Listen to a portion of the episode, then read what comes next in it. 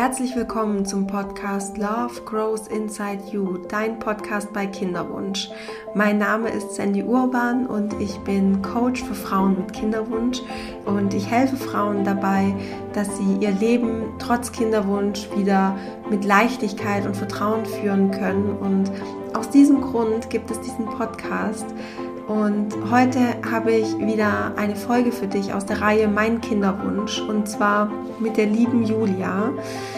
Julia ja, folgt mir schon ein, ein gutes Stück auf Instagram, sage ich jetzt mal, und hat mir vor ungefähr einer Woche oder ein bisschen mehr als einer Woche eine wunderschöne Nachricht geschrieben, die ich auch bei Instagram nochmal ähm, erstmal anonym veröffentlicht habe. Und darauf habe ich ganz, ganz viel positives Feedback bekommen von Frauen, weil diese Nachricht unglaublich viel Mut macht. Und zwar ja, Julia schreibt in dieser Nachricht, dass sie nach eben knapp vier Jahren und vielen Behandlungen und Tests und auch mehreren ICSI-Versuchen ähm, ja, kurz davor war, die Hoffnung aufzugeben. Und dann hat das Universum sie doch noch beschenkt und zwar doppelt und sie ist jetzt schwanger mit Zwillingen.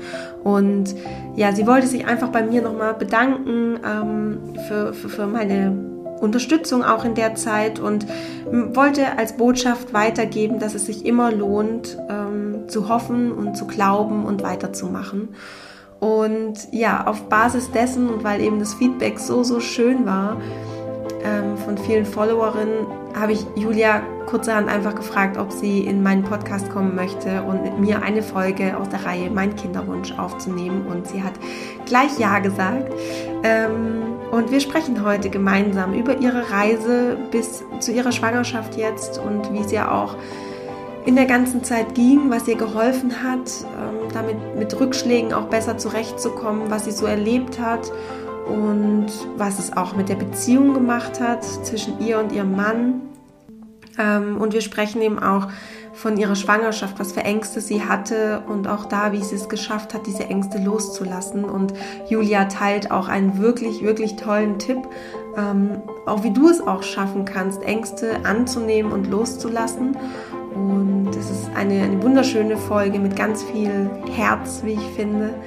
Und ich wünsche dir ganz viel Freude und viele Erkenntnisse mit dem Gespräch zwischen Julia und mir.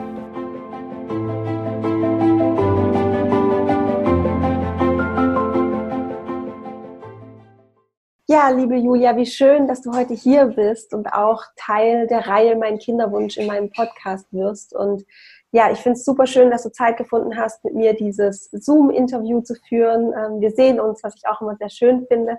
Ähm, und ja, du siehst gut aus und ich äh, finde, du strahlst sehr schön.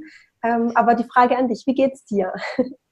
Zum jetzigen Zeitpunkt sehr gut. Mhm. Diese Zeiten waren allerdings auch schon anders. Auch zu Beginn der Schwangerschaft war das definitiv anders, alles anders vorgestellt gehabt.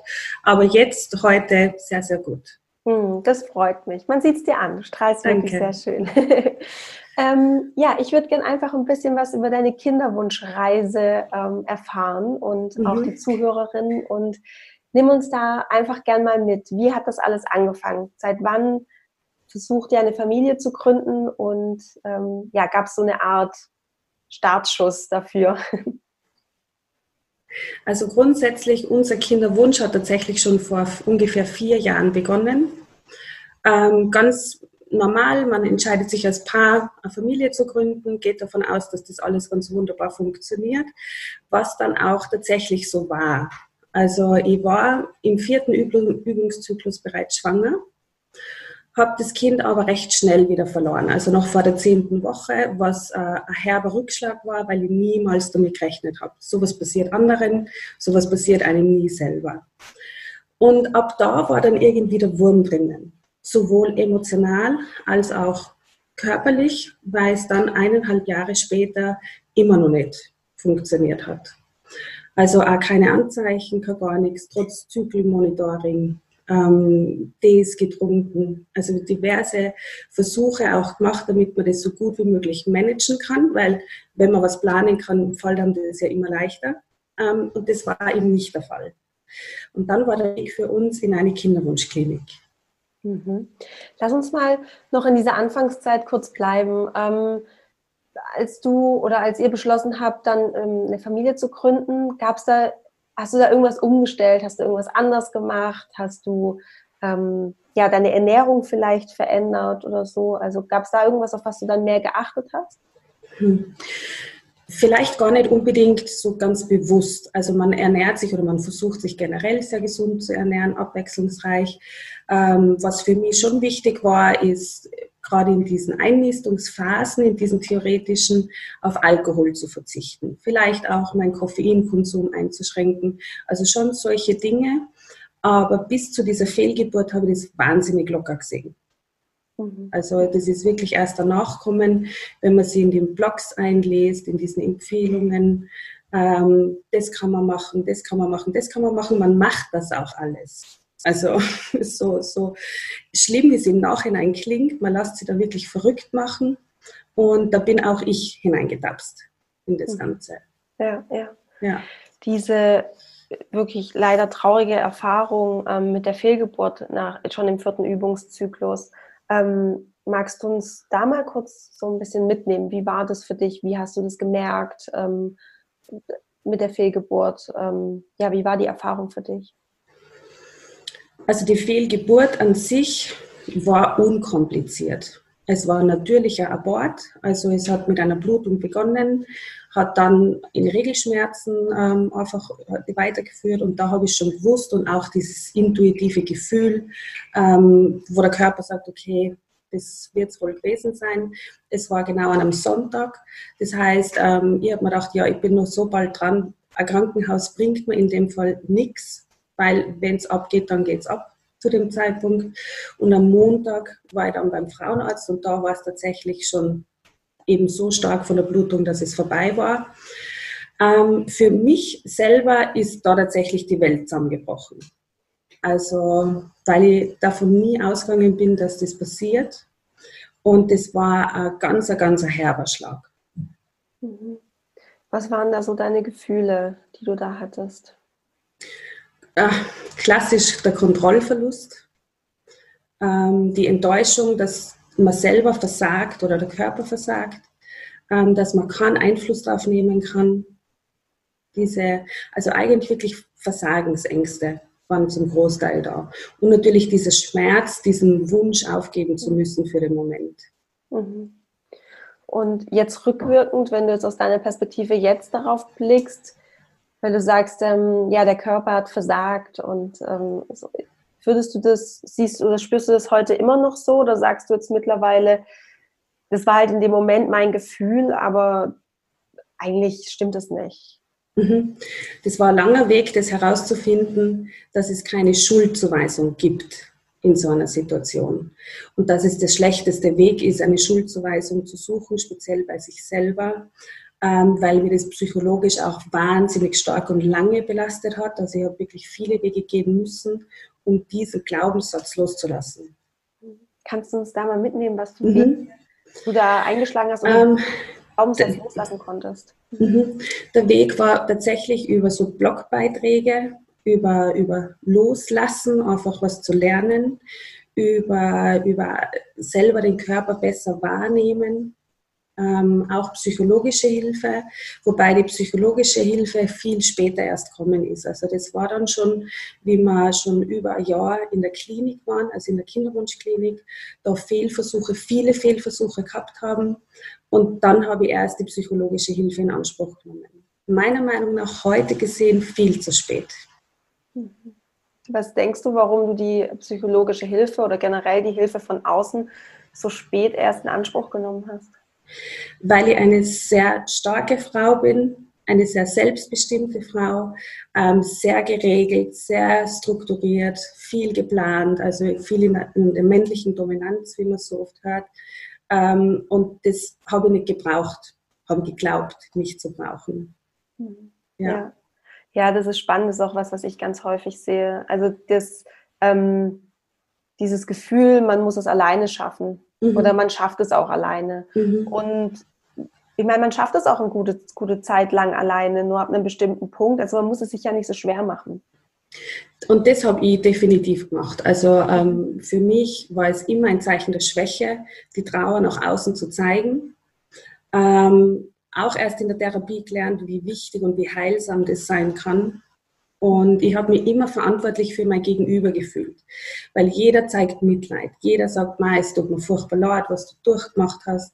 Ähm, und man hat immer dieses Bedürfnis, diese Person zu trösten, zu sagen, ja, aber es hat seinen Grund gehabt. Also man hat dann selber wirklich Ausreden oder Erklärungen gesucht, aber die selber ja gar nicht eingestanden.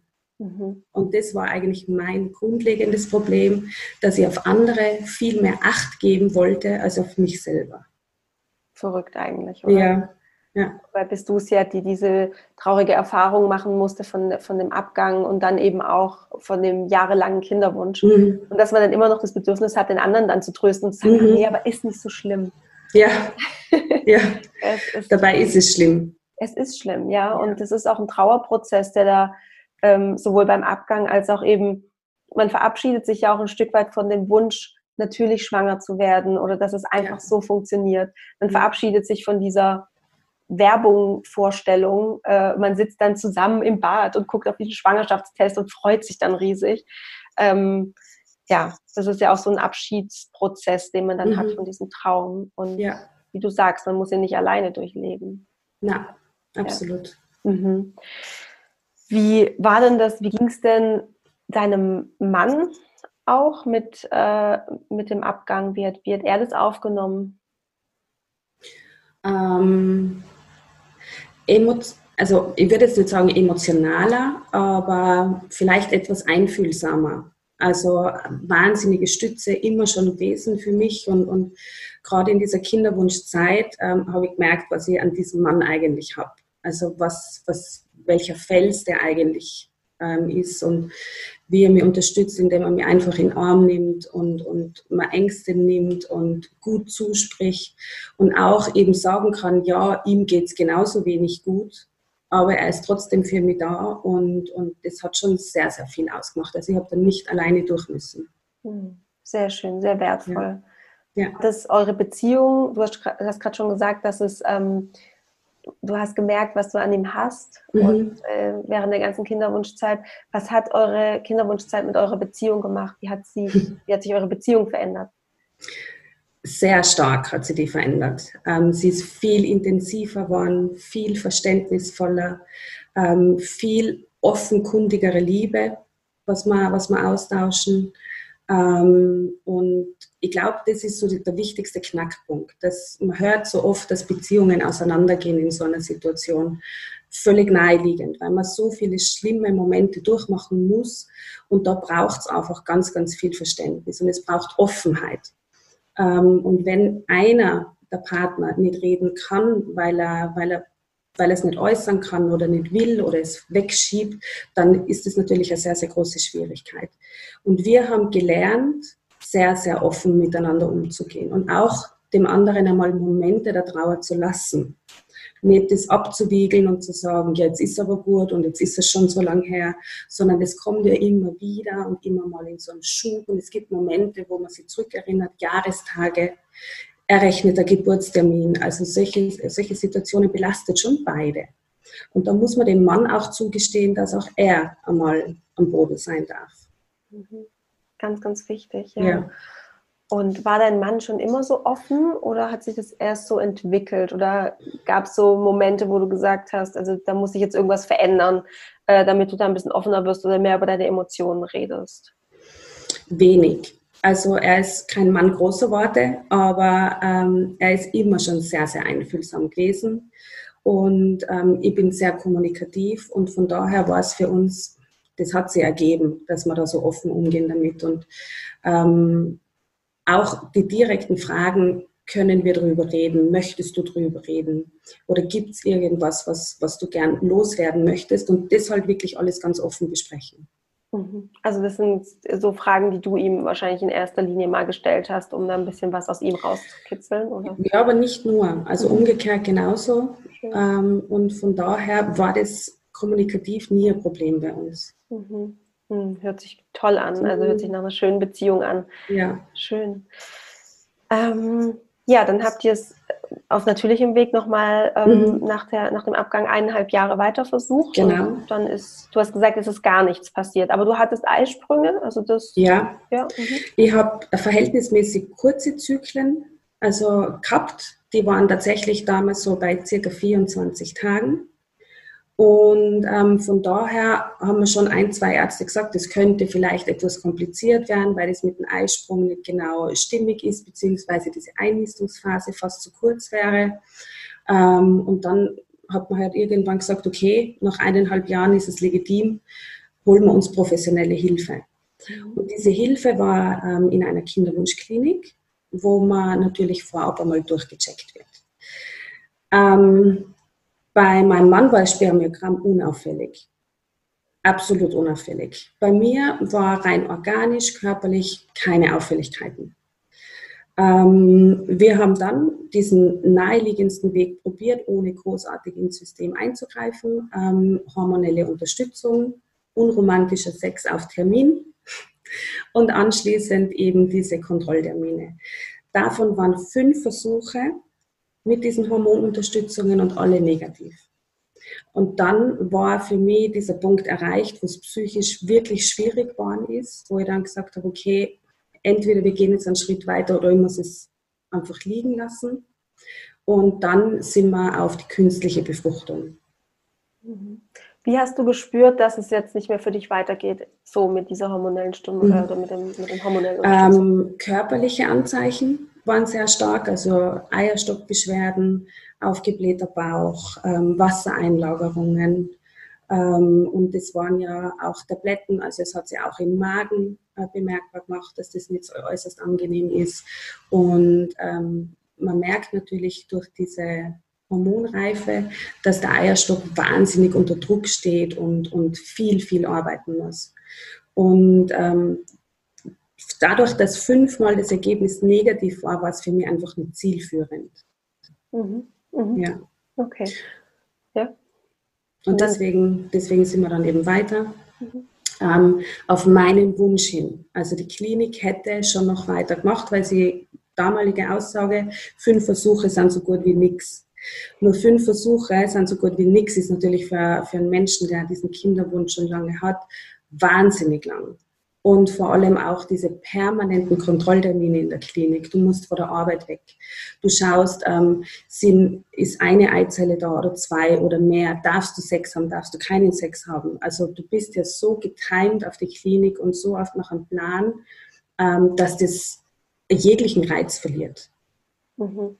Ja, absolut. Diese äh, große Belastung. Ja. Also für, für dich als Frau, körperlich, ja. wie du gesagt hast, aber auch für euch als Paar. Also das ist ja quasi wirklich, äh, ja, so Sex, der absolut gemonitort wird, eben mhm. auch von der Klinik. Mhm. Ähm, ja, also kann ich mir gut vorstellen. Mhm. ja, ja, ja. Und dann hast du gesagt, okay, ich, du möchtest es nicht mehr. Du möchtest jetzt mhm. einen Schritt weitergehen, künstliche Befruchtung. Mhm. Genau. Okay, wie, wie ging es dann weiter? Ähm, weiter ging es so, dass ja diese, diese natürlichste Untersuchung bei der Frau wäre ja eine Gebärmutterspiegelung oder eine, eine Magenspiegelung, um zu schauen, ob die inneren Organe soweit in Ordnung sind. Ich habe mich sehr stark blenden lassen von der Aussage des Arztes, dass da alles in Ordnung sein müsste, weil es war ja schließlich und endlich schon eine natürliche Schwangerschaft vorhanden. Jetzt haben wir das lassen. Das heißt, es wurde nicht untersucht, weil so normalen Ultraschall hat alles immer sehr gut ausgesehen. Es waren keine Auffälligkeiten vorhanden und man hat das einfach als, als gegeben hingenommen und hat, hat weitergemacht. Und ähm, dann war es so, dass man natürlich diese, diese, man hat da einen Probelauf, also in Österreich ist es so, man hat vorher einen Probezyklus, wo alles gemessen wird mit Blutabnahmen, äh, mit Eizellproduktion und so weiter.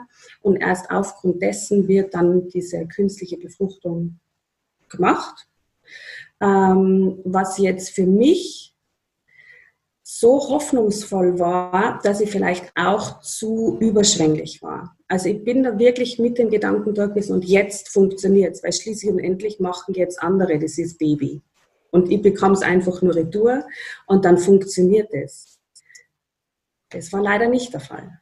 Mhm. Und das war eigentlich dann der viel größere Schock. Mhm. Ja, ja.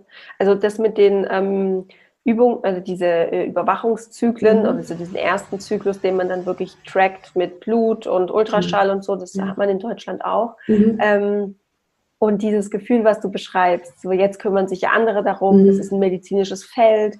Ähm, das suggeriert einem ja auch da wieder so dieses, diese Sicherheit, diese Kontrolle. Mhm.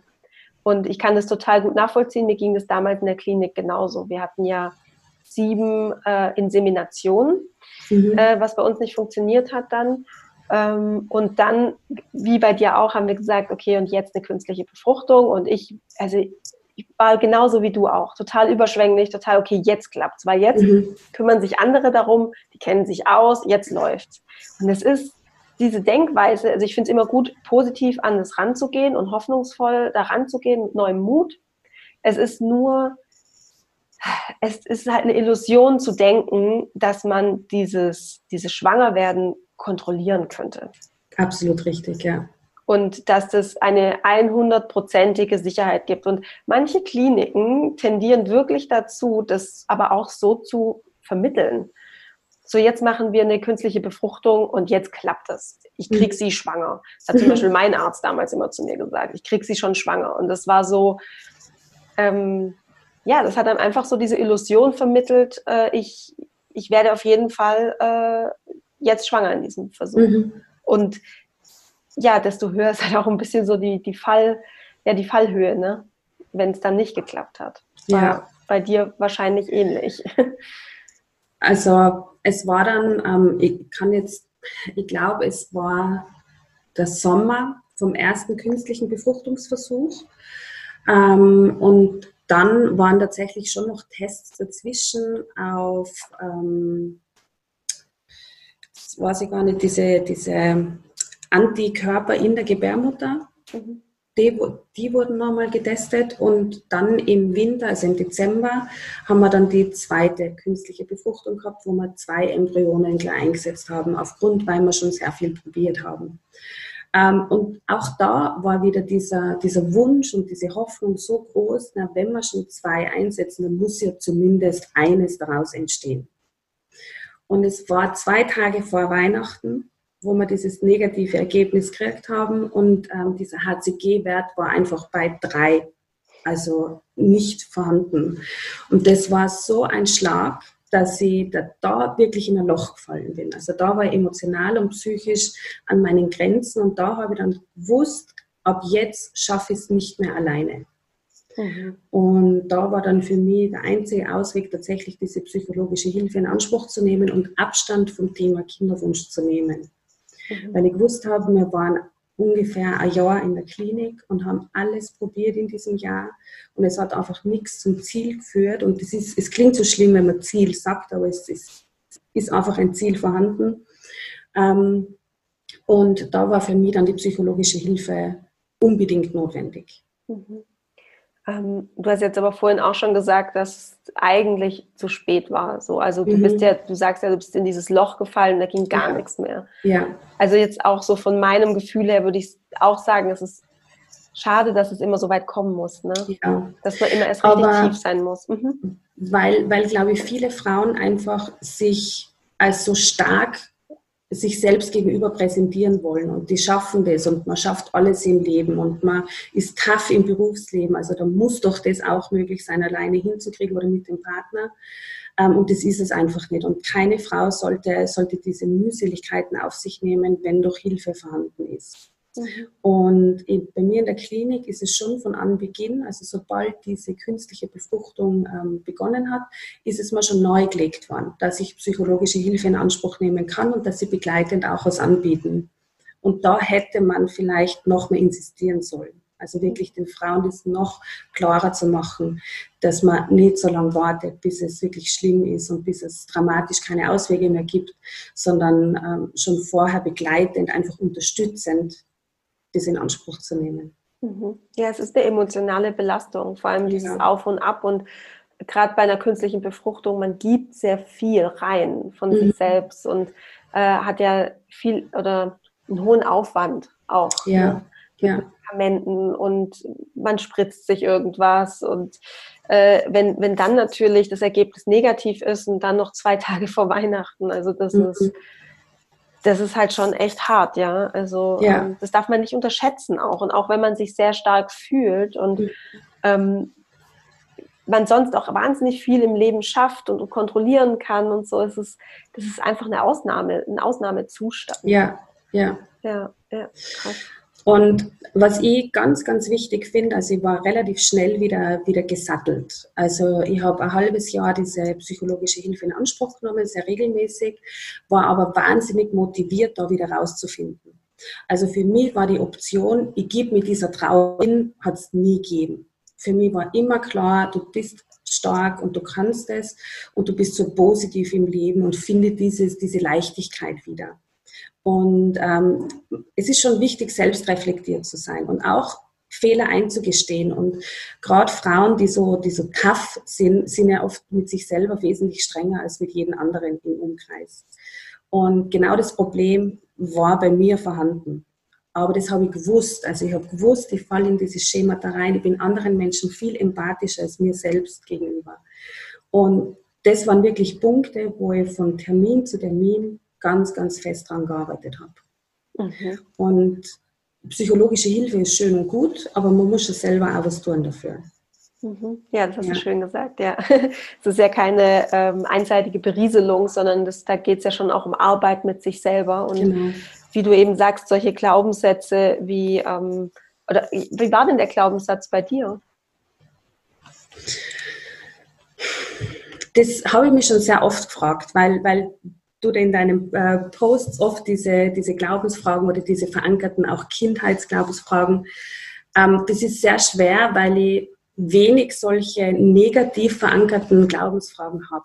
Mhm. Also ich bin sehr wohlbehütet, sehr offen aufgewachsen. Ähm, wir sind eine sehr kinderreiche Familie. Meine Schwestern haben alle schon sehr, sehr bald Kinder bekommen und ähm, der Umgang mit meiner Mama ist auch wahnsinnig offen und die hat uns auch dementsprechend offen erzogen und von daher tue ich mir da immer sehr schwer mit mhm. so negativ oder mit diesen Glaubenssätzen, die einen oft blockieren innerlich. Mhm, mh. Weil das, Aber so in deinem Fall wäre das ja wahrscheinlich schon so dieses, ich muss stark sein und ich muss auch für andere stark sein, vielleicht so ein bisschen in die Richtung. War das so damals? Ja, also ich war immer schon die, die Starke. Ich war immer die Laute. Ich habe drei Schwestern und ähm, bin die dritte von vier und war schon immer die Kämpferin. Mhm. Also das schon, das schon. Und bin auch immer andere Wege gegangen als meine Schwestern. Also ich bin von meinem Ort, ähm, wo ich aufgewachsen bin, bin ich 300 Kilometer weit weggezogen. Mhm. Also ich lebe in Tirol, meine Familie in Oberösterreich. Und ähm, für das, dass wir eigentlich sehr eng und sehr verknüpft sind, alle miteinander, ist dieser, diese Distanz schon wahnsinnig groß. Aber für mich war es ganz, ganz wichtig, diesen Weg zu gehen. Mhm. Also das schon. Ich war ja immer, immer die Kämpferin und die lauteste von allen. Mhm. Ja, ja, also auch so dieses, ich kann es ich kann's allein schaffen. So. Mhm. Ja, ja, klar, macht ja total Sinn dann auch. Mhm. Und du hast jetzt gesagt, du hast, es jetzt, du hast sehr an dir gearbeitet, auch in den ähm, Sessions mit deiner ähm, Therapeutin, das für dich aufzulösen. Was war, gab es da irgendwas, wo du sagst, es hat dir am meisten geholfen? Auch generell vielleicht jetzt nicht nur auf den Glaubenssatz bezogen, aber auch auf den Kinderwunsch, um damit besser zurechtzukommen? Mhm, ja, äh, definitiv Kontrolle abzugeben. Mhm. Mhm. Und immer zu hinterfragen, ähm, was ich immer sehr schön gefunden habe, ähm, man reduziert sich oft auf eine, eine Eigenschaft, sich selber. Und ähm, meine Psychologin hat es so schön erklärt, ähm, der Mensch ist ein Orchester. Wir haben sehr, sehr viele Seiten an uns und mal ist die Geige lauter, mal ist die Trompete lauter. Und ähm, da diese Eigenschaften selber aufzuknüpfen und zu sagen, okay, das ordne ich da ein und das ordne ich dort ein. Das hat mir wahnsinnig viel geholfen und diesem Instrument dann auch Platz zu schaffen. Also zu sagen, ja, es ist gerechtfertigt, dass dieses Gefühl vorhanden ist, aber es ist mir im Moment nicht förderlich und darum lasse ich es ziehen.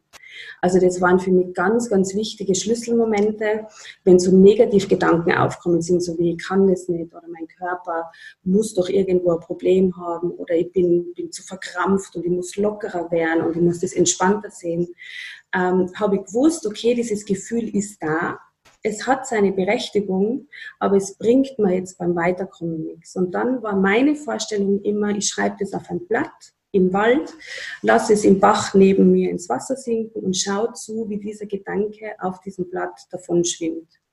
Und das hat mir, mir viel geholfen, in vielen Momenten einfach innezuhalten, ruhig zu werden und einfach schauen, wo das herkommt. Super schön wirklich ganz toll, auch wie du das nochmal jetzt gerade beschrieben hast mit dem Orchester und mhm. dass es eben diese Instanz gibt, diesen Dirigenten, der eigentlich ja du bist. Du bist mhm. ja diesen Anteilen, Eigenschaften nicht ausgeliefert, ja. was wir häufig denken, ja. sondern du kannst eben ganz aktiv sagen, das ist gerade nicht förderlich, das brauche ich jetzt gerade nicht. Genau. Und hast dann so einen schönen ähm, ja, Weg für dich gefunden, das dann auch loszulassen mit dem Bach und dem Blatt Papier. Mhm. Toll. Mhm. Sehr, sehr schön. Hört sich gut an. Also bist du im Nachhinein froh, dass du diese psychologische ähm, Hilfe in Anspruch genommen hast? ja, definitiv. Ja. Weil ich mir gegenüber viel, viel einfühlsamer geworden bin. Ich horch viel mehr nach innen ähm, und kann das dann auch nach außen zeigen. Also ich habe nicht mehr dieses Bedürfnis, jemanden ähm, sein, sein Mitgefühl abzunehmen sondern wenn, das war oft mein Problem, wenn jemand fragt, na und geht's oder na, jetzt ist schon so lang und ihr arbeitet so viel dran und wir dachten es euch so wünschen mit Tränen in den Augen. Und für mich war das dann eben immer so, so verpflichtend, den zu trösten. Und heute oder damals habe ich dann halt immer gesagt, ja, ja, mir geht's schlecht. Es ist tatsächlich so. Es ist eine Situation, die man niemand anderen wünscht. Und nicht mehr darauf Acht zu geben, wie der mein Gegenüber reagiert. Das ist sein Problem, das ist nicht meines. Ich habe genug eigene Probleme in der Situation, mit denen ich mich auseinandersetze und, und seitdem ist es mir viel besser gegangen. Dieses Eingestehen, ja, auch wenn ich nach außen hin stark wirke, es geht mir nicht gut. Mhm. Was das, du hast gerade gesagt, es geht dir jetzt damit schon viel besser. Was hat es für dich verändert? Also wie, ja, was hat sich da für dich jetzt verändert? Ein wahnsinniges Druckgefühl ist weg von innen heraus. Also es ist tatsächlich wieder Leichtigkeit vorhanden. Ähm, sich einzugestehen, ja, es gibt Momente, wo auch starke Frauen sehr, sehr belastbar sind ähm, und, und dann zu sagen, es ist okay und es, ich weiß, es bleibt nicht für immer. Es geht weg. Es kann aber nur weggehen, wenn man sich eingesteht. Mhm. Ja, ganz wichtiger Punkt, wenn man ja. hinschaut. Gell? Ja, ja. Wow. Okay, lass uns nochmal in, in eure ähm, ja, in eure Behandlung quasi mhm. ähm, einsteigen. Ähm, genau, künstliche Befruchtung. Ihr hattet zwei Versuche. Mhm. Ähm, kurz vor Weihnachten hat es dann nicht, wieder nicht geklappt. Mhm. Bist in, in, ein Loch gefallen, hast doch erstmal für dich dann gesagt, ich brauche jetzt eine Pause, ich kann das jetzt so Genau. Und habe tatsächlich dann eine Pause von allem genommen. Also nach diesem halben Jahr Therapie war ich so weit, dass ich gesagt habe, ich habe also ich habe einen sehr stressigen Beruf, ähm, arbeite viel mit vielen Kunden und habe dann gesagt, okay, ich brauche mehr Auszeit, ich brauche Zeit für mich und bin dann in Österreich nennt sie das Bildungskarenz, dass man sechs Monate oder zwölf Monate sich eine Auszeit nehmen kann und eine Weiterbildung macht ähm, und habe mir dann tatsächlich über den Sommer ein halbes Jahr freigenommen und habe ähm, einen Kurs belegt mit Marketingmanagement und freies Zeichnen, weil ich sehr kreativ bin und habe das tatsächlich genutzt für mich. Und nach diesem halben Jahr oder in diesem halben Jahr haben wir dann entschieden, die Klinik zu wechseln. Ähm, viel weiter weg, also in meine Heimatgemeinde nach Oberösterreich und haben dort dann weitergemacht. Mhm. Mit dieser Ruhe, die ich gelernt habe. Wundervoll. Wie schön, dass du dir da die Auszeit für dich genommen mhm. hast und gesagt hast, ich brauche jetzt Zeit für mich, ich muss mich jetzt auf ja. mich konzentrieren. Jetzt hört sich das total schön an und wenn du das so erzählst, denkt man so, ja, ja klar, machst einfach eine Pause, denkst nicht mehr dran, super. Mhm. War das für dich wirklich so einfach oder? Ähm, ja. Na, also natürlich nicht. Ähm, der Gedanke ist natürlich immer dabei und man erwischt sich schon, ah, jetzt ist ja eigentlich theoretisch nach diesen Jahren weiß man, wann der Eisprung stattfindet, ohne jegliche App, ohne jegliche Temperaturmessung, man weiß es. Und jetzt wäre es gut, also es ist schon immer noch dieser Hintergedanke und vielleicht klappt es ja doch natürlich. Ähm, und das kann man nicht abschalten. Das geht nicht. Also das ist ein Irrglaube zu denken, man könnte das bewusst beeinflussen, weil dieser Wunsch so tief sitzt, dass das Unterbewusstsein ganz, ganz, ganz viel macht. Und ähm, er ist immer da der Wunsch und der Gedanke. Und für mich war dieses Thema, dieses Kind zu haben, gar nicht so wichtig, sondern ich hätte so gern erlebt, wie sich das anfühlt, ein, ein Kind auszutragen. Ich hätte so gern erlebt, wie, wie sich das anfühlt, eine Bindung zum Menschen herzustellen, der in dir entsteht. Ähm, weil ich bin, wie gesagt, mehrfache Tante, also ich habe genug Liebe zu verschenken. Ähm, und ich habe auch gewusst, für mich ist es überhaupt kein Problem, ein Adoptivkind oder ein Pflegekind anzunehmen, weil ich sehr viel Liebe zu geben habe. Aber ich hätte so gern dieses Bedürfnis gestillt nach diesem Wunderleben erschaffen. Und war aber immer, immer der Meinung, dass diese Seele ihren Weg zu mir finden wird. Und ob das jetzt durch ein eigenes oder durch ein Pflegekind stattfindet, war für mich schlussendlich, also nach dieser Zeit, dann nicht mehr so wichtig. Ähm, für meinen Mann jedoch schon.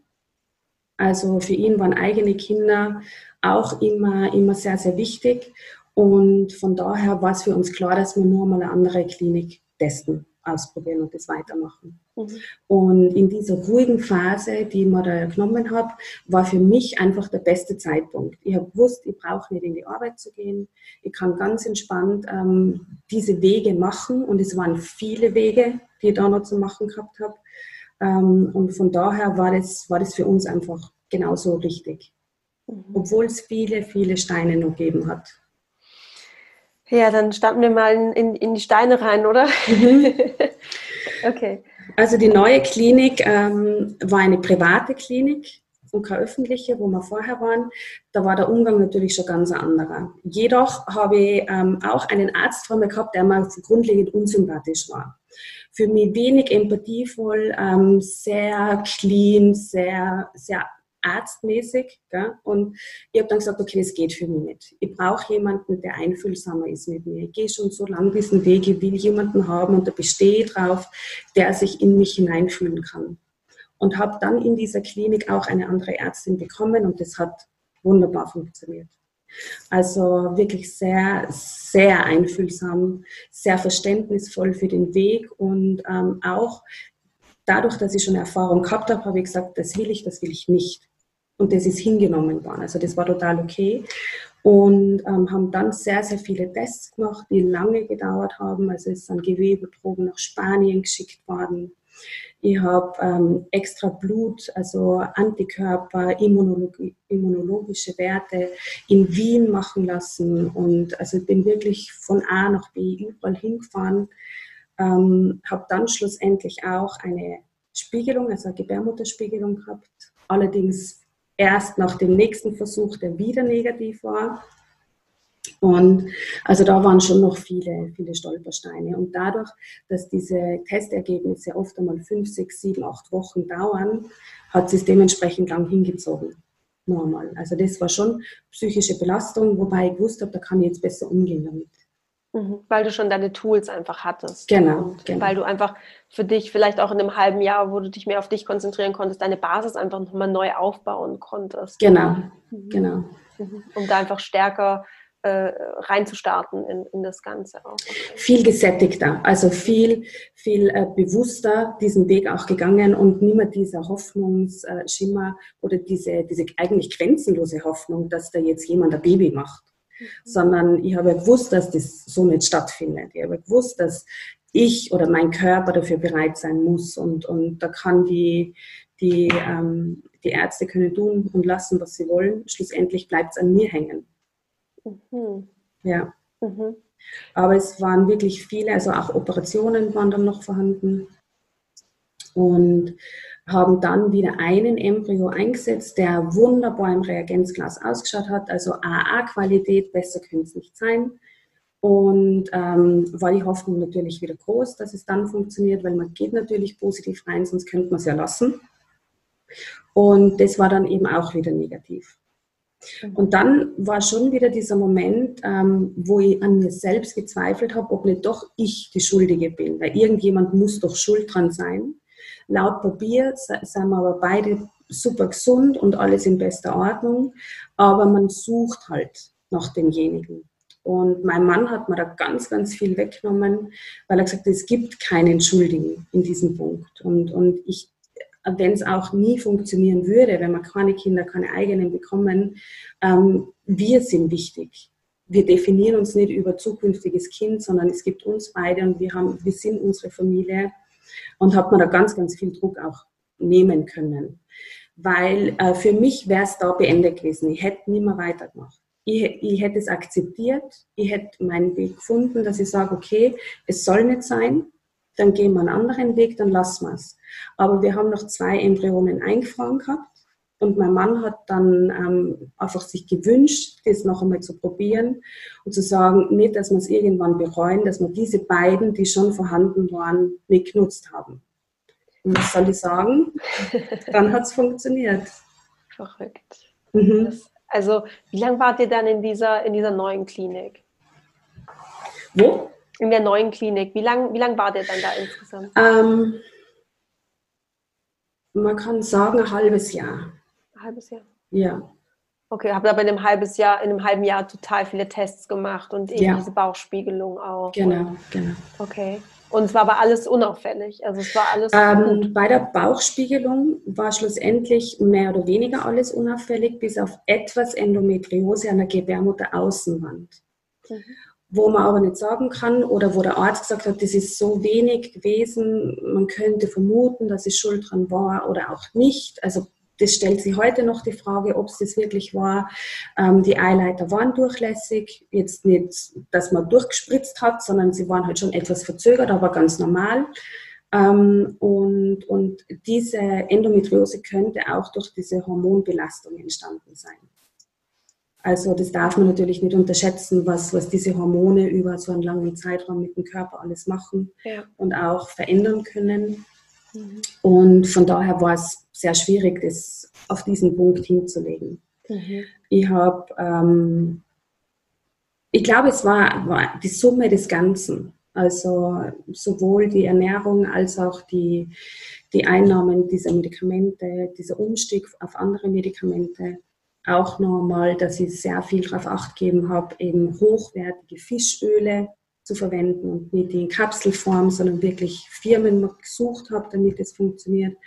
Ähm, diese Yoga-Meditationen, auch der, der Entgiftungstee von der Katrin von Kinderwunsch Relax. Mhm. Und ähm, also das war schon eine Summe aus dem Ganzen, würde ich sagen. Und diese Entspannung und diese, vielleicht auch so ein bisschen diese Einsicht, ähm, wenn es nicht funktioniert, dann gibt es uns zwei immer noch.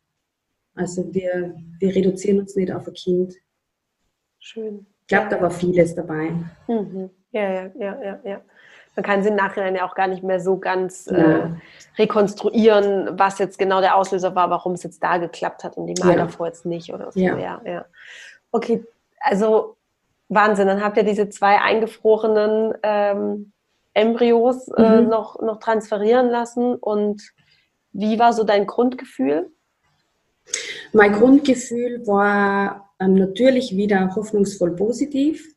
Aber ich habe mir ganz viel Druck weggenommen. Also ich habe nicht mehr so wie bei den letzten Terminen vielleicht hinlegen, ganz entspannt sein, dass das ja nicht rausrutscht oder was auch immer. so. ähm, für mich war es wichtig, viel zu lachen am Tag vorher, an, an dem gleichen Tag und, und danach. Also wirklich viel Freunde treffen, Familie treffen, wo man positive Energien einfach empfangen kann und, und auch wiedergeben kann und eben viel, viel lachen, damit der Gedanke weggeht von diesem Ding in einem. Mhm. Und ähm, ich war immer sehr fokussiert darauf, dass mein Körper mir Anzeichen gibt. So wie bei der ersten Schwangerschaft dieses Brustspannen, ähm, dieses innere Gefühl, ja, jetzt hat es funktioniert, es hat geklappt. Und das, das habe ich immer gesucht. Jedes Monat war ich auf der Suche nach diesem Gefühl und es war oft da, aber irrtümlich vorhanden.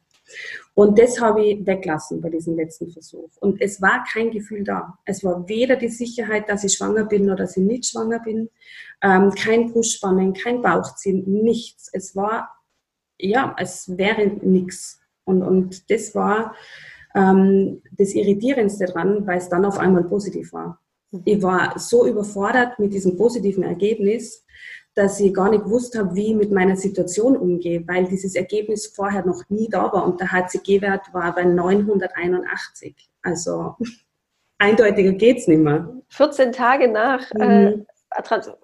Holy. Ja. das ist sehr hoch. Ja, eben. Mhm.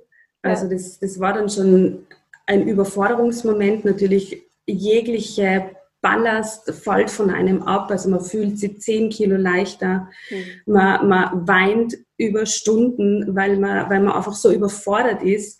Und, aber dann kommt die Angst. Also dann fällt man wieder in dieses Schema, was passiert, wenn. Ja. Und für mich war dann immer so diese, diese ich habe mir immer so unbewusst Marker gesetzt. Also ich habe gewusst, beim ersten Kind war es ungefähr die siebte Woche, wo der Abgang war. Wenn ich die siebte Woche überstehe, kann ich mich darauf einlassen. Dann war die siebte Woche da und ich habe mich nicht, nicht darauf einlassen können. Dann habe ich mir gedacht, naja, wenn die zwölfte Woche ist und die kritische Phase vorbei, dann kann ich mich darauf einlassen. Aber das war nicht so. Also diese, diese Romantik, was man sich dann so vorstellt, wenn man schwanger ist, dass dann alles gut ist, das ist nicht vorhanden. Mhm. Und das war für mich ähm, relativ schnell erklärbar. Das war für mich auch total in Ordnung, weil ich gewusst habe, mit dieser Vorgeschichte muss es irgendwelche Nachwirkungen geben und habe das dann dementsprechend gut angenommen. Mhm. Äh, man muss sagen, ich habe mich wenig mit der Schwangerschaft beschäftigt bis zu vor zwei, drei Wochen, weil es mir wahnsinnig schlecht gegangen ist. Also ich habe eine sehr extreme Form von Schwangerschaftsübelkeit erleben dürfen, müssen, je nachdem. Und habe wirklich über elf Wochen krank geschrieben, weil es mir nicht möglich war, ähm, arbeiten zu gehen oder irgendwas zu tun, fünf Schritte zu machen, ohne dass ich mich übergib. Also es war ähm, nicht schön. Das kann man auch ganz einmal ganz offen und ehrlich sagen, dass eine Schwangerschaft nicht nur toll und super ist, sondern auch da sehr, sehr viel von einem abverlangt. Mhm. Ja. Aber Jetzt habe ich Tage, wo es super funktioniert und Tage, wo es weniger gut ist. Und diese Tage kann ich jetzt aber positiv annehmen, um zu sagen, ja, den Krümelchen geht es aber soweit gut, das ist ein super Zeichen. Und es sind nur noch mal zwei und da ist die Hormonbelastung etwas höher. Aber bis zur 15. Woche war es wirklich, wirklich hart. Mhm. Da war jetzt ganz, ganz viel dabei. Mhm. Also, ähm, zum einen, was ich einfach noch dazu sagen muss, noch mal ganz kurz zu dem HCG-Wert. Ja. Ähm, der war bei dir jetzt wirklich krass hoch. Mhm.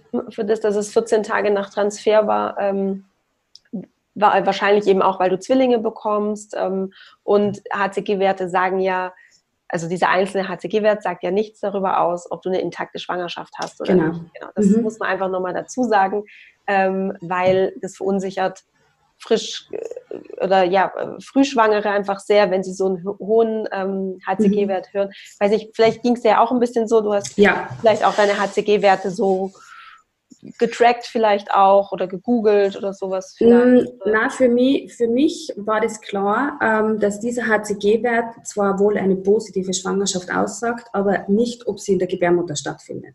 Mhm. Ähm, und das war dann auch so, mein Mann und ich waren beide wir haben uns freuen können, aber wir haben gewusst, bevor der Frauenarzt drüber schaut und uns sagt, die sind beide in der Gebärmutter eingenistet und es schaut soweit alles gut aus, lasst man nicht zu viel zu. Also ähm, ja, das ist wichtig. Für mich ist es wahrscheinlich jetzt schon normal nach diesen oft, oftmaligen Zyklen für eine frische, wahrscheinlich weniger, aber es stimmt.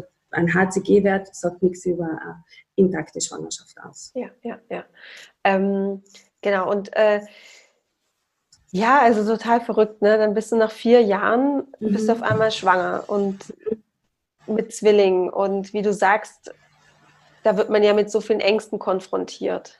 Also das ist ja, man denkt irgendwie so, man denkt immer nur so nächste Schritte. Das hast du gerade mhm. auch ganz gut gesagt, dass man, aber wenn ich dann schwanger bin, dann ist erstmal alles gut. Mhm. Dann geht es aber erst richtig los, dann hast du halt Angst, dann bist du von Arzttermin zu Arzttermin, bist du ganz nervös und hast, weiß nicht, trackst halt deine, deine Symptome, Anzeichen. Mhm. Ähm, ähm, also bei mir war es so, ich habe bis zur zehnten Woche dreimal sehr starke Blutungen gehabt. Also wirklich starke Blutungen. Jetzt nicht nur so ein bisschen auf dem, auf dem DC-Papier, sondern wie eine Regelblutung.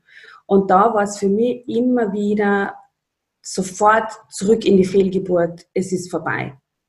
Und dann aber beim Frauenarzt auf diesem Stuhl zu liegen und diese Herzschläge dann doch zu hören, die man nicht beschreiben kann, weil wie kann das sein, wenn so viel Blut abgeht, ähm, war für mich immer wieder ein emotionales Auf und Ab. Also man geht davon aus, dass es eine Fehlgeburt ist, weil es ist logisch erklärt damit und dann sind sie doch noch da. Also das, das war wahnsinnig aufreibend. Mhm. Das glaube ich. Gibt, hat man irgendwie einen Grund gefunden, warum du so stark Nie. Nie. Nie.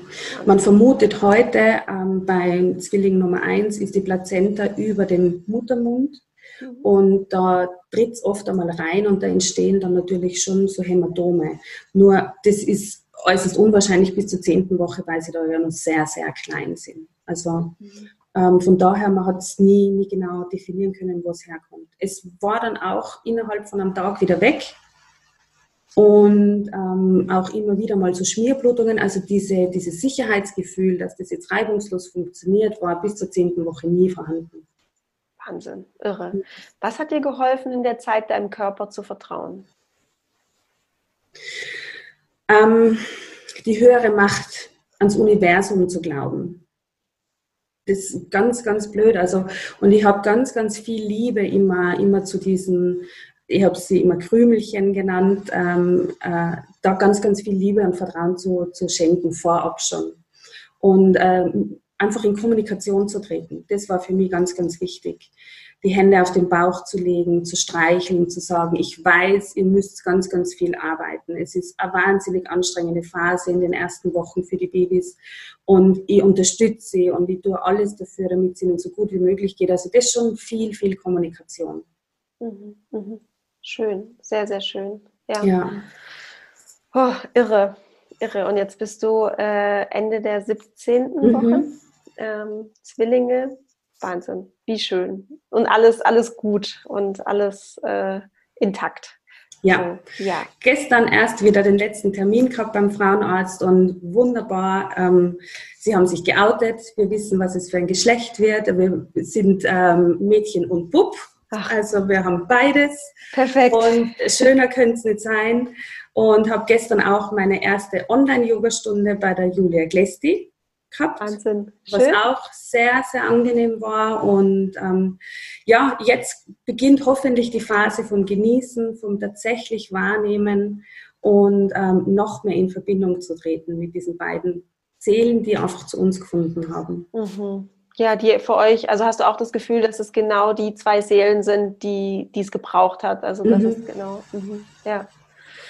Wenn du wenn du so zurückblickst auf die letzten vier Jahre und euren Kinderwunschweg und ähm, ja, was ihr für Erfahrungen gemacht habt, was würdest du sagen, ist so für dich das größte Learning, was du daraus gezogen hast? Ähm, Selbstliebe und vor allem ähm, dieses Bewusstsein, was ich für eine schöne Beziehung führen darf mit meinem Mann das hat uns so viel weitergebracht. Also wir haben auch in dieser schwierigen Phase haben wir geheiratet, weil wir bewusst einfach was Positives in die Zeit setzen wollten ähm, und so viel Hingabe für den anderen einfach vorhanden ist. Und ich bin mir sicher, dass wir immer schon eine sehr schöne ähm, Beziehung gehabt haben, aber dass es das nochmal viel intensiver gemacht hat. Und das wissen wir beide zu schätzen, das sagen wir uns auch ganz oft was uns das gebracht hat, diese, diese Phase oder, oder diese Jahre ja eigentlich. Ähm, und das finde ich, ist für mich ganz, ganz wichtig, also was Positives mitzunehmen aus dieser schlimmen Situation, eben die Liebe zu meinem Mann und auch umgekehrt und die Selbstliebe und dieses Unvertrauen, äh, man ist nicht schlecht, wenn es nicht funktioniert. Ja, absolut. Ja. Gibt es irgendwas, was du deinem früheren Ich, vielleicht zu deinen weiß nicht, dein Ich vor, kurz vor Weihnachten mit dem negativen Ergebnis, mhm. wenn du da jetzt nochmal zurückreisen könntest aus deiner jetzigen Perspektive, was du deinem früheren Ich gerne mit auf den Weg geben würdest? Mhm. Also früher Hilfe anzunehmen, ähm, einfühlsamer mit sich selber zu sein und, und ähm, auch Ängste eingestehen. Also und, und ich, heute rückblickend würde ich sagen, hat es mich generell zu einem empathischeren Menschen gemacht, alles. Ähm, ich kann mich viel eher in, in andere Lebenssituationen reinversetzen, was man vorher schnell einmal abwiegelt. So, ja, ja, das Problem mag für dich da sein, aber das ist doch lächerlich im Verhältnis. Und jedes Problem ist einfach schwerwiegend für diejenige Person, egal ob man es nachvollziehen kann oder nicht. Und das habe ich ganz, ganz stark gelernt. Und das würde meinem damaligen Ich gerne mitgeben, ähm, offener zu sein und mehr Facetten an einem anzuerkennen. Mhm. Ja, ja. Ja, diese Kinderwunschzeit, so hart sie auch ist und solange sie auch äh, dauert und mit so vielen Höhen und Tiefen quasi verbunden ist, hat ja dennoch echt immer so oder hat so viele Learnings einfach, die man daraus ziehen kann. Und man kommt wirklich stärker und gewachsener aus diesem ganzen Prozess ja. raus. Immer. Mhm. Und da darf man auch drauf vertrauen. Also nach jedem Tief kommt immer ein Hoch, egal ja. wie lange das Tief geht, ne? auch wenn es nur vier genau. Jahre geht, ne? vielleicht. ja, ja. Ach, so schön, liebe Julia. Echt Wahnsinn. Vielen, vielen Dank für deine, ähm, ja, für deine Offenheit auch, für deine tollen ähm, Tipps, finde ich auch, und deinen Einblick, den du uns äh, ge gegeben hast in deinen mhm. Kinderwunsch. Und ja, so schön, dass du schwanger bist. Vielen Dank. Dankeschön. Ich sag danke. Ja, du Liebe, ich hoffe, dir hat die Folge gefallen und du konntest viel für dich daraus mitnehmen. Was ich ganz besonders schön fand in der Folge ist, dass Julia eine, ja, eine Methode geteilt hat, wie sie ihre Eigenschaften und Anteile wie in einem Orchester quasi neu ordnet. Das ist auch was, was ich sehr, sehr gerne in meinen Coachings auch mache. Und wenn du jetzt sagst, das ist was, was du dir auch gern mal anschauen möchtest, dann ja, freue ich mich von dir zu hören. Du kannst dich jederzeit bei mir für ein Coaching bewerben. Ähm, ich sage deswegen bewerben, weil ich momentan wirklich viele Anfragen habe und ähm, ich hoffe, du hast Verständnis dafür, dass ich einfach nur mit wenigen Frauen da zusammenarbeiten kann gleichzeitig, weil ähm, ja, ich äh, auch nur begrenzte Kapazitäten habe und mir ist die Qualität der einzelnen Sessions unglaublich wichtig. Mir ist es wichtig, dass ich die Frauen wirklich eng betreue und deswegen gibt es ja sowas, wie, wie ein Bewerbungsprozess ähm, und der gestaltet sich eigentlich so, dass du einen Fragebogen ausfüllst. Ich verlinke dir den Fragebogen auch nochmal in den Show Notes, wo du mir einfach kurz beschreibst, wer du bist und wie es dir so geht. Und anhand dessen ähm, vereinbaren wir dann ein Kennenlerngespräch und das geht ungefähr so 30 Minuten. Und in dem Kennenlerngespräch kann ich dir schon ganz direkt sagen, ja, was dein Fahrplan ist, um, um von A bis Z zu kommen, also von deinem Ausgangszustand zu deinem Zielzustand.